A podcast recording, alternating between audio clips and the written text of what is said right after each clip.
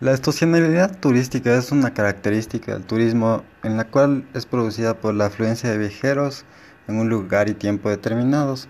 Por ejemplo, en las estaciones de vacaciones se genera una alta estación en la demanda de turistas.